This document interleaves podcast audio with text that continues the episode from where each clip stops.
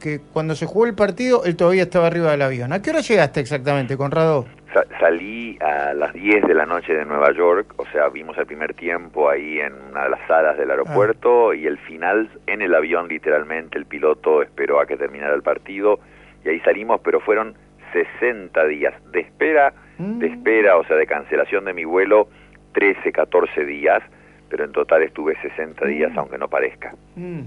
Y bueno, finalmente estás acá, contento supongo.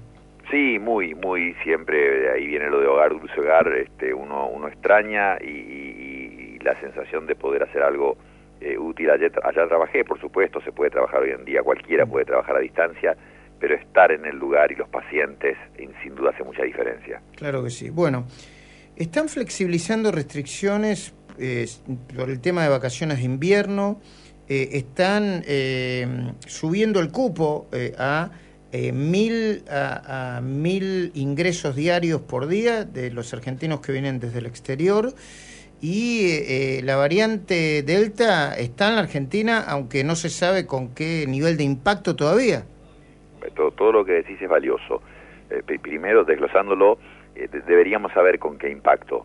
Comentan cada tanto, llegó un viajero de Europa, de España, o de Estados Unidos, claro, porque a esos si dan positivos le secuencian el virus para ver de qué tipo es, pero eso habría que hacerlo con los infectados locales, locales. La importancia de Delta nos la está diciendo todo el planeta, es muy importante y serio. Entonces, y, y los infectados acá, fíjate vos que ayer fue más de 30% de positividad de testeo, porque si bien el número total fue bajo, 20.000 de las 24 horas previas, se hizo solamente 50.000 testeos, entonces fue más de 30% de positividad. De nuevo, hay que empezar a secuenciar más los contagiados aquí en el país para saber de esos contagiados qué porcentaje son delta, no solo identificar el delta que viene de afuera. Y eh, las vacaciones de invierno, acuérdate lo que fue la experiencia de la Semana Santa. No, no es una buena idea fomentar vacaciones de invierno, no es una buena idea levantar algunas restricciones. Si bien ya Delta está, se duplica, aumenta rápidamente, tenemos que prepararnos para disminuir el impacto que pueda tener en el país. ¿Y cómo? ¿Y cómo? Manteniendo algunas limitaciones de actividades y fundamentalmente aumentando el testeo, aumentando la secuenciación genética que es saber qué porcentaje es delta, acordate, cuando yo llegué a Estados Unidos el 17 de mayo, 5% era delta en ese país, hoy es casi 60%. En solo dos meses aumentó de ¿Y qué impacto tiene en, en, niveles de contagios y en niveles este, y, y en fallecimientos? Y ahí venís a un punto fundamental.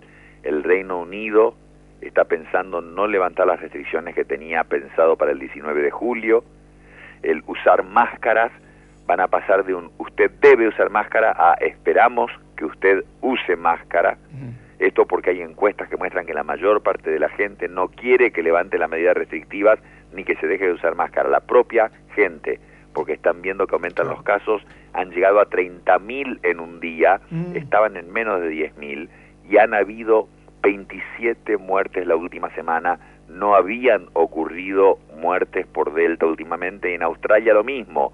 Acaba de ocurrir la primera muerte del año en Nueva Gales del Sur y una de cada diez personas infectada está hospitalizada. ¿Te acuerdas que decíamos aumentaron las infecciones, pero no las hospitalizaciones?